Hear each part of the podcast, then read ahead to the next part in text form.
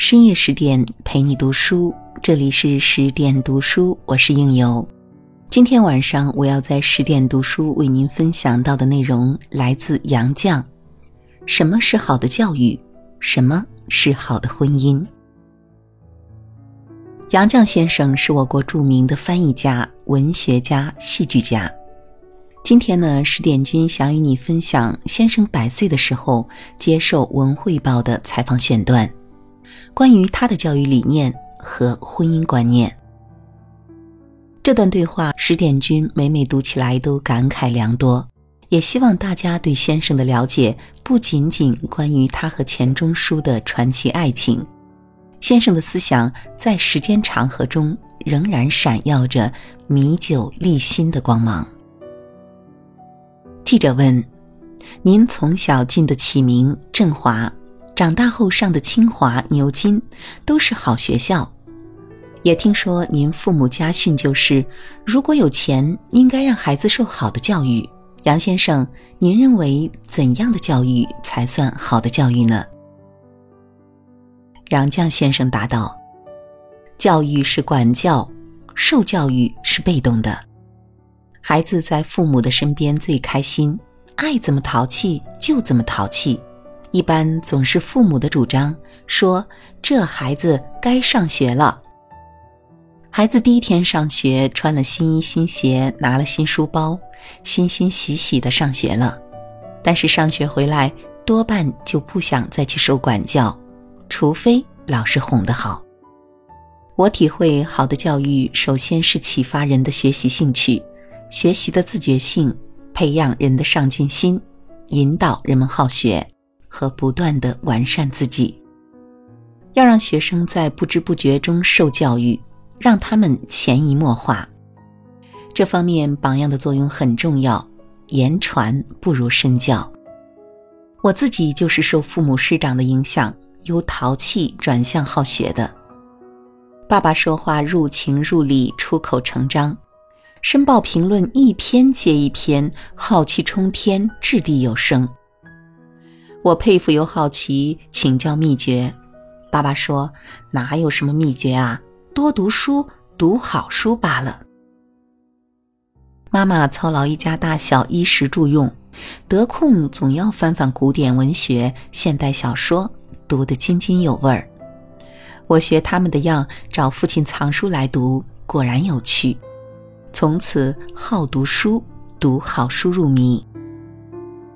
我在启明还是小孩儿，虽未受洗入教，受到天主教母母的爱心感染，小小年纪便懂得爱自己，也要爱别人。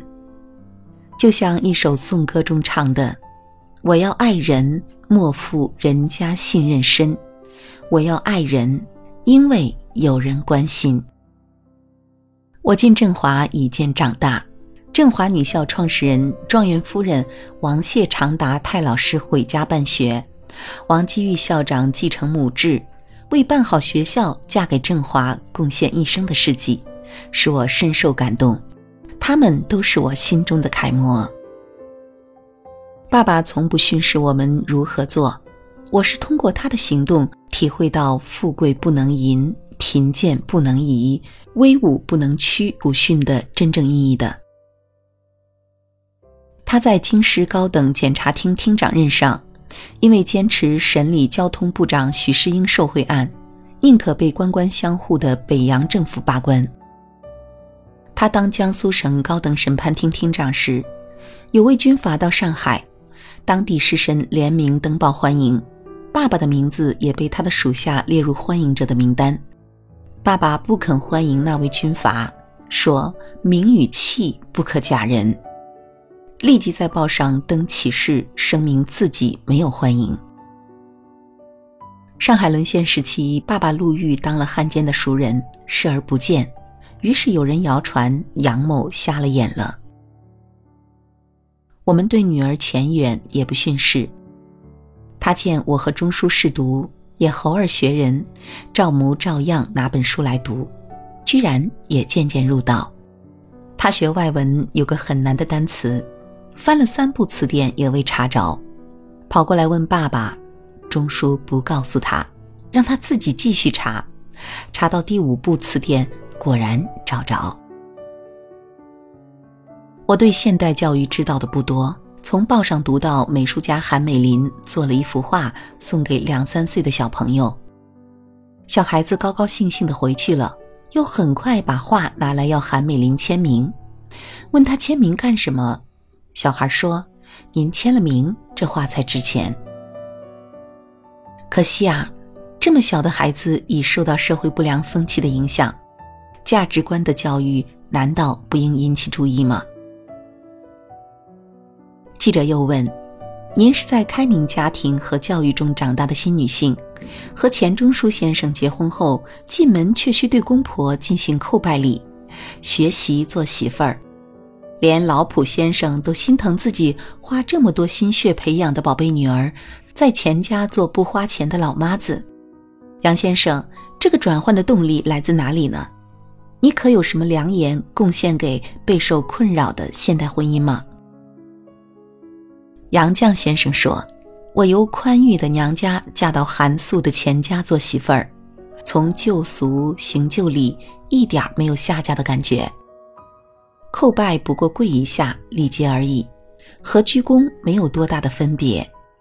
如果男女双方计较这类细节。”那么，趁早打听清楚彼此的家庭状况，不合适不要结婚。抗战时期在上海生活艰难，从大小姐到老妈子，对我来说角色变化而已，很自然，并不感觉委屈。为什么？因为爱，出于对丈夫的爱。我爱丈夫胜过自己。我了解钱钟书的价值。我愿为他研究著述事业的成功，为充分发挥他的潜力、创造力而牺牲自己。这种爱不是盲目的，是理解，理解愈深，感情愈好。相互理解，才有自觉的相互支持。我与钱钟书是志同道合的夫妻，我们当初正是因为两个人都酷爱文学、痴迷读书而互相吸引，走到一起的。钟书说他没有大的志气，只想贡献一生做做学问，这点和我志趣相同。我成名比钱钟书早，我写的几个剧本被搬上舞台后，他在文化圈里被人介绍为杨绛的丈夫。但我把钱钟书看得比自己重要，比自己有价值。我赖以成名的几出喜剧，能够和《围城》比吗？他说想写一部长篇小说，我不仅赞成，还很高兴。我要他减少教课钟点，致力写作。为节省开支，我辞掉女佣，做灶下婢是心甘情愿的。握笔的手初干粗活，免不了伤痕累累，一会儿劈柴木刺扎进了皮肉，一会儿又烫起了泡。不过吃苦中，倒也学会了不少本领，使我很自豪。钱钟书知我爱面子，大家闺秀第一次挎个菜篮子出门，有点难为情，特陪我同去小菜场。两个人有说有笑买了菜，也见识到社会一角的众生百相。他怕我太劳累，自己关上卫生间的门，悄悄洗衣服，当然洗得一塌糊涂，统统得重洗。但他的体积让我感动。诗人辛迪说：“钱钟书有预期癖，钟书的确欣赏我，不论是生活操劳或是翻译写作，对我的鼓励很大，也是爱情的基础。同样，我对钱钟书的作品也很关心、熟悉。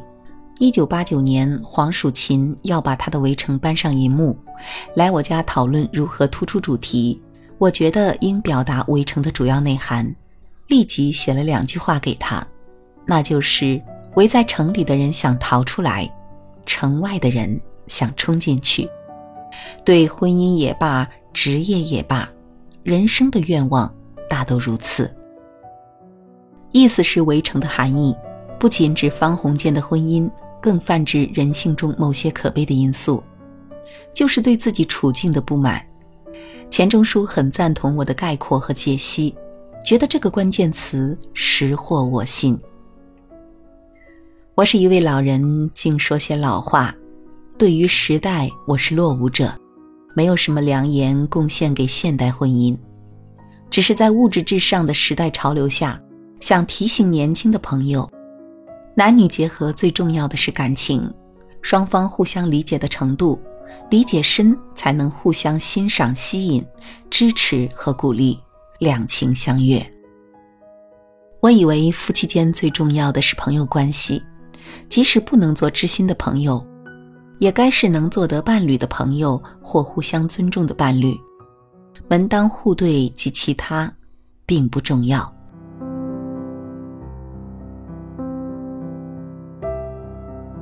好了，今天的文章分享就是这样了，感谢您的守候与聆听。更多好文，请关注我们的公众号“十点读书”。如果您喜欢游的声音，也可以关注到我的微信公众号“枕边经典”，枕是枕头的枕，边是旁边的边，枕边经典就可以搜索到我。在每一个睡不着的夜晚，应由会在那里等你。祝你好梦，晚安。夜雨滴岸飞声，恰如春色。落满城，今宵曲中闻折柳，半醒明月正清风。浓墨一笔，勾勒，寒似晴雪照光夜，星月几重。望跋山涉水，换一场相逢。你是月，你是风，你是不灭的火。你是火，你是雪，你是斑斓的梦。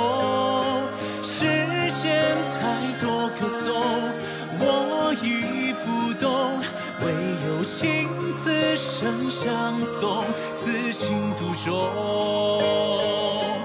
你是苦，你是笑，你是难得的踪。你是悲，你是喜，你是死